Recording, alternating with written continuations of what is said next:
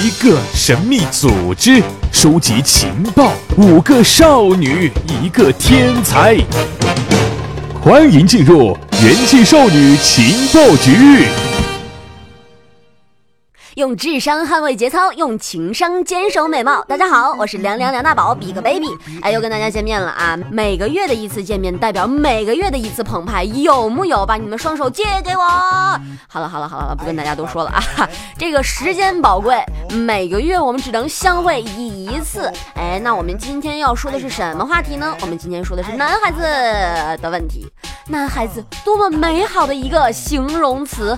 又到了换季的季节了啊，所以说现在大家走到大街上可以发现，我的天，真是穿什么的都有啊，有穿貂的，有穿短袖的，有穿吊带的，还有穿皮靴的。为什么会造成这么一个奇异的现象呢？那就是因为我们的打扮风格实在是太多了。好吧，可能这个理由有一点搪塞不过你，但是在今天的节目里呢，大宝想跟大家分享一下中国男生的穿着。比气温更容易让人吐槽的 就是中国男生穿什么。如果说把日本男生、韩国男生、欧美男生和中国男生通通混在一起，我觉得，嗯，把中国男生挑出来的几率应该高达百分之九十以上。为什么这么说呢？因为日本男生。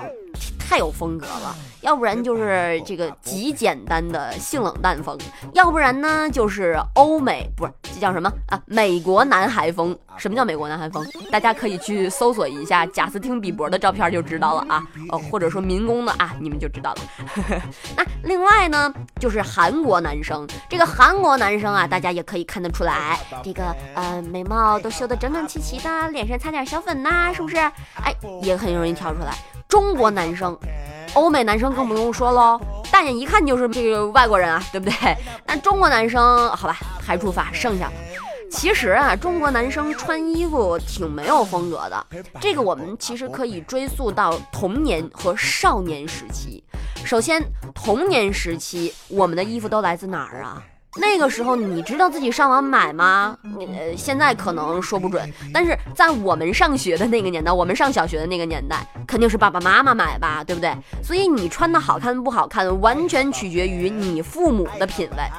妈妈给你买来当季最流行的衣服，你赶紧穿吧，根本不会在意这衣服到底适不适合你。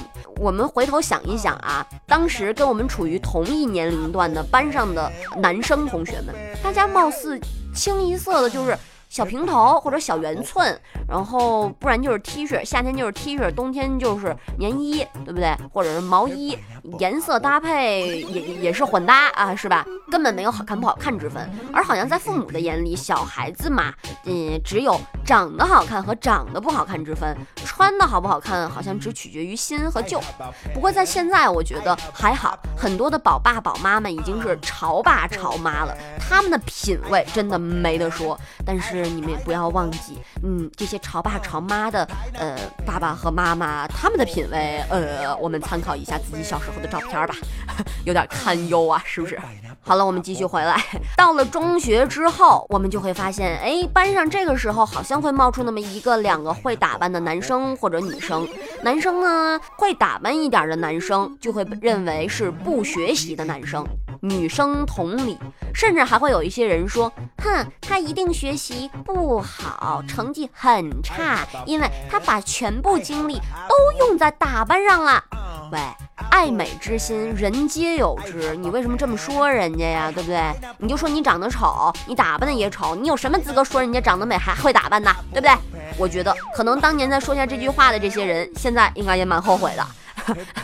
不过，我们再回想一下，当时在班上的那些成绩好的学生，呃，不知道大家有没有听说过一种叫做学霸形象的装扮啊？我想大家现在脑海里面应该都会出现一个代表人物啊。